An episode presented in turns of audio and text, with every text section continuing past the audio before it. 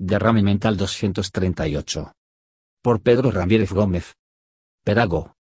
Yo me considero un gran periodista, y es porque soy un adicto a la información.